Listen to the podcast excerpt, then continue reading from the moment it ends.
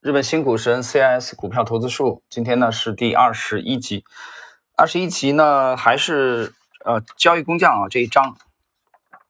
这一章呢，其实本来按顺序啊，今天是它有一节是讲这个房地产投资啊对它的惩罚，但这个其实跟我们这个股市关联不大啊，我就直接给它略去了这一小节。第四章啊，然后我们进入第四章的这个房地产之后的啊啊这个小节是讲投资效率的问题。投资圈中的一位朋友，四十岁的时候花了五亿日元买了公寓，这本没有什么好坏之分。买的时候他的资产规模大约有七亿日元，买完之后就剩下一亿多日元了。但对我来说简直难以想象。用他的话来讲，只要炒股就不会知道明天会怎么样，所以想给孩子和妻子一个确定性高的资产。我就追问他，要是做这么低效的配置的话，为什么还在炒股呢？我又唆使他，既然买了，上策就是即使有损失，也要赶紧卖掉。如果不卖的话，也可以把公寓抵押啊，去贷款。因为只要炒股，资金量是关键。投资做得越好的人，投资以外的事情上越保守。哎，我觉得这话讲的挺有道理啊，挺有道理。这个投资做得越好的人，投资以外的事情做得越保守。这个怎么理解呢？我谈谈自己的看法，就是他投资做得好是前提条件，他刚才讲了嘛，对吧？你投资做不好，那就不用说了，那你财务状况肯定一塌糊涂。你投资做得越好，那其实这个其实就是你主要的盈利模式，对吧？你其实也就越依赖这个，那其他那些除了这个以外的事情呢，对你来说都是相对不可控的，对吧？你赢的赢的这个几率是比较小的。那比如说有人拉你入股。啊，有人有有人拉你去去投这个啊不动产，啊，有人拉你这个再去合伙去做这个实业啊，比如说投资去啊进军餐饮业啊，什么服装啊啊，比如说投资文化行业啊这种啊这种娱乐公司啊入股等等等等这些，这些可能对你来说都是不擅长的事情，因为你你更擅长投资嘛。他刚才讲了一个，所以我觉得这话讲的有道理的啊。这投资以外的事情你做的越好，其他事情你越保守。这又牵扯到能力圈的问题了啊！但是也有些人不懂这个道理，就是他投资做了好以后，他脑袋就膨胀了。这个或者来了一笔快钱以后，他就觉得自己无所不能了啊！那一瞬间，俨然之间就是上帝，就什么都要投一些啊，就开始乱投、乱花钱，这就有问题了。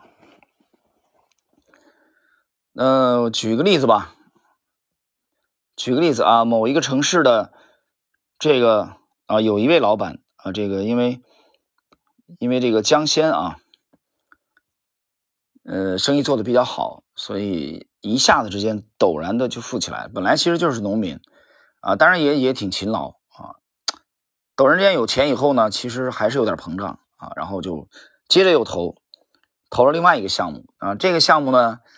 就比较偏，相对比较偏僻啊，离自己发家那个项目就啊位置就有些偏僻，然后而且关键是基础设施啊，这个花费比较大，他把他的利润的相当一部分就投又投了一个新项目，因为那个时候来钱快嘛，他的这个餐饮项目啊，像印钞机一样的啊，那那那几年，所以这个这感觉特别好啊，人往往是这样啊，我以前节目也讲。就是你有成就的时候，你就容易飘啊，又容易膨胀。去听这个 Lexi 读历史里边有一集，我专讲这个问题。哎，不单是他的问题，你只要是个人都有这个问题。我还不是有这个问题啊？如果我没有这个问题的话，我上半年这个我们核心资产的这个新能源的这个龙头，我卖也卖的也晚了嘛，对吧？也没有卖在这个最高的这个区域嘛。为什么？因为我也飘了，我也膨胀了啊，我也自嗨了，对吧？我又受到了基本面的一些一些影响啊，这个不怪基本面的讯息，这只能怪我自己。所以取得成就你都会飘，对吧？你看走路都天天耷拉脑的，那肯定混得不好。他不用说，他没自信嘛，一般情况是这样的啊，讲话都没底气。但是难的难在哪里呢？最难的就是你又有成绩啊，又有成就，然后又时刻保持谦虚谨慎。这个不是作秀，不是装的，是你内心深处的真正的谦虚谨慎啊！就像安安迪格罗夫讲的啊，英特尔的总裁，惊悚者生存。投机这个行业真的是如履薄冰的啊！你只要是一犯错误，马上市场就会惩罚你。那么结果很很直接亏钱。啊，从利弗莫尔，啊，到沃伦巴菲特，到任何一个伟大的投资家，到你我啊，平凡如你我，都是一样的。好，接着来看啊，如果赚了一个亿的话，花六百万就可以了；如果花一千万的话，就有一点多。这个我完全赞同，对吧？你你赚了一个亿，你把百分之十花掉，这个有点多。他的意思，花百分之六，没有启动资金的话，不能买卖大的，自然也赚不到大的。我本身都是寻找大赢的机会，几乎把所有的钱都压上去，觉得这样效率才高。所以我会着眼于那些波动大的股票，而决定胜负的就是资金量了。呃，这一点我其实越来越赞同了啊！这这几年吧，越来越赞同他这种风格。啊，我在星球也好，在喜米的专享动态也好，大家能看到帖子啊，包括西马我也经常讲，这个你到底是做跳蚤还是做大象？大象看起来很蠢又笨，但是呢，你在这个市场侵染的这个年数越久啊，你就发现做一个大象是其实挺快乐。大象的特征是什么呢？就是我要大的，我要幅度，对吧？那我要相对低频。哪有那么的每天都有那么大的机会给你？不可能的。每天抓一个啊，能有翻一倍潜力的，翻两倍潜力的十倍股，不可能的。每个月找一个这个能有十倍股啊 t e n b a g 彼得林奇的想这个梦中情人这种，这都不现实的。所以你立足于这一点的话，那你要放弃很多的机会，这种小的机会啊，高频的这种，其实也可我不知道是不是因为年龄大了，我不清楚啊，是因为年龄大了，还是因为在这市场的这个呃待的时间越越来越久了？那我我觉得有一句话讲的很好，投机这个市场啊，这这爷们讲说。我没有见过在投机这个行当啊，勇敢的这个老年人，什么意思呢？在这个市场长久生存下来的啊，这些老司机、老鸟都是很谨慎的，都是战战兢兢、如履薄冰的，非常对市场非常敬畏的。他说：“我没有见过勇敢的老年人啊，在投机这个行业啊，因为勇敢和他持久的能做这个事情，基本上是矛盾的，自相矛盾的。那勇敢那些人去哪儿了呢？我们要接着来想，那些人被干掉了，被谁干掉了？被市场干掉了，爆仓了，巨亏了，不玩了，玩不下去，自己不玩了。”接下来，对我来说，效率是全部，绝不会像他那样做。我感觉他有百分之二十到百分之二十五的可能不得不退出股市，但结果他没有去呃抵押房产，而是增加了启动资金。但每当他交易有问题的时候，我就会提及此事。正因为有这样的人才有意思嘛。他的名字叫降临，是个昭和时代不折不扣的老赌徒。说起来这个昭和啊，我想起来，昭和是日本的一个年号啊，比如说有平成啊，昭和。这个还有明治昭和元年，大概是二十年代啊，是是一九二二年还是一九二五年？我记不太清楚了啊。昭和元年，昭和时代不折不扣的老赌徒，一副当时是黑社会的长相，但现在变得像一个圆圆的、和蔼慈祥的老头我现在的资产中，一直持有的股票占比不到百分之一，黄金和这个铂金有百分之二。房地产占百分之十，再保险产品占百分之十，外币、债券等有大约百分之六，剩下的百分之七十都是现金。这现金干啥呢？我揣测一下啊，这现金就等着买股票的，基本上是这样的啊。所以现金大约有一百六十亿日元，合人民币九点六亿元。打算一决胜负的时候，除去税金账户里的十亿日元，约合人民币六千万以外，一百五十五十亿。日元约人民币九亿元可以用来交易。如果什么都没了，黄金和铂金就是最后的保险。我想把家人生活用的钱准备好，然后尽情的炒股。虽说如此，如果东京被投放炸弹了，其他财产都灰飞烟灭，凭我的体力的话，黄金和铂金也会被抢走。那样的话也起不到保险的作用了。挺有意思啊，这哥们儿挺有意思，保险意识，呃，这个这个避险的意识特别强啊。但是这个里头呢，因为涉及到一些，呃，不 不方便讲的事情，但是呢，他的这个资产的盘子已经比较大了，他已经有了呃配置的啊这这种这种做法了啊，这个是完全值得提倡的。所以我讲，我们从一五年之后没有把我们只是部分的拿来投 A 股市场，我们不敢把全部的资产全部投 A 股，我觉得不可以。一五年之前我可能胆儿还比较大啊。加入 SDR 的这个十月份吧前后啊，我们会大幅度的调整了这个这个配置啊，因为你你不能全部都投 A 股，这肯定是不行的。那比如他刚才提到的黄金的问题啊，在星球其实前几年一八年的时候，我写了很多的这个随笔，当时当时的国际金价也才一千三每盎司啊，当时比较低的啊。我们通过帖子互动啊。还有正好有两个信友的提问啊，我写的非常清楚，我们长线非常看好的，看好的逻辑其实就是放水啊。什么最省心呢？什么效率最高呢？就是印钞嘛。那还用说吗？那有时候那有副作用，那副作用以后再说吧。啊，现在爽了再说。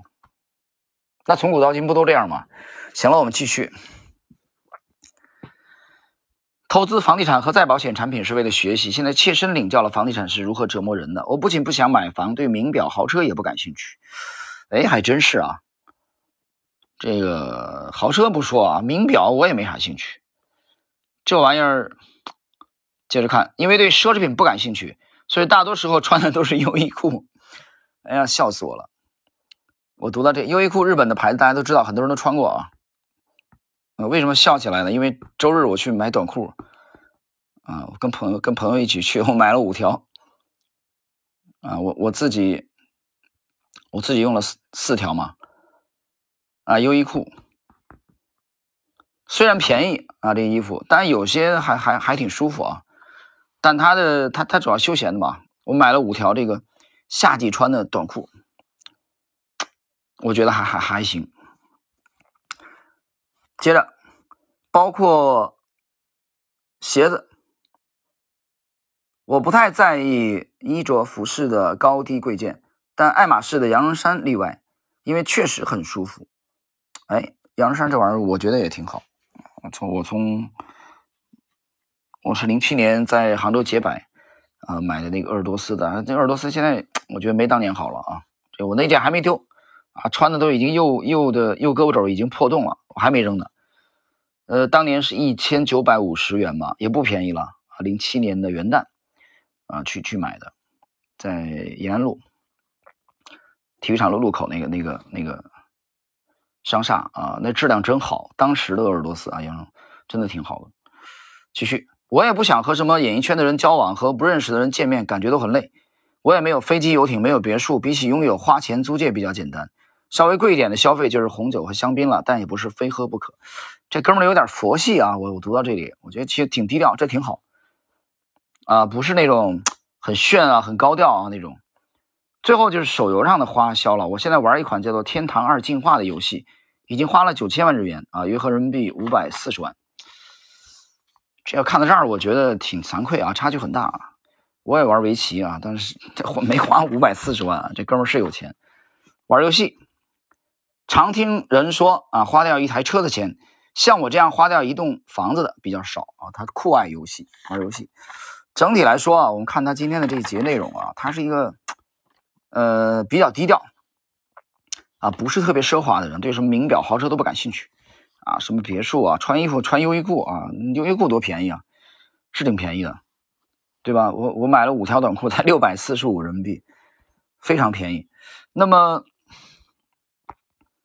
低调，至少我觉得这比那个有钱啊巨富以后十亿身价的人民币来说相当可以了。作为作为他出身散户，我们想想当年的利弗摩尔啊，这个二九年达到人生巅峰之后的所作所为，所以他在五年之内啊迅速的破产了啊，游艇、豪车，然后女人就过了啊。有些事儿，我觉得这这个世界上事儿很多，那个。之前我是聊到经济学的时候，我谈到的，就经济学这个事儿啊，它很多事儿是没有对错的啊，它就是一个边界的问题。你在经济学上谈什么对错呢？对吧？生活中有人说对啊、错啊，什么道德啊，谈这些。经济学主要就是一个，就有就是边界，就你别过就行了。我觉得享受生活也是这样。有些人辛辛苦苦一辈子啊，只知道做奴隶，做钱的奴隶。钱的东西重要吗？非常重要，但它不是唯一的，真不是唯一的。对吧？你一辈子只是为了钱，就是钱。有句话怎么讲？人可以易物啊，奴役的役，使唤。你这物品啊，钱也是物品，它应该你来使唤。但是很多人一辈子呢，就颠倒过来了啊，物役人，就钱来使唤人，就彻底变成钱的奴隶了。他赚了他也不花，他也不享受，他也不消费，对吧？你看这哥们儿不是不消费啊，他不买豪车、名表、别墅，但他游戏花了五百四十万，那也可以啊。就是你挣了，你还得花，你还得享受，你不能变成钱的奴隶。你花了，你再挣嘛，对吧？所以很多人一辈子，我觉得没想没想明白这点事儿，到老了一辈子就是挣钱、挣钱、挣钱啊，永远在这个挣钱的路上。这个其实想想挺痛苦。好了，我们今天这一集呢，就简单的啊解读到这里。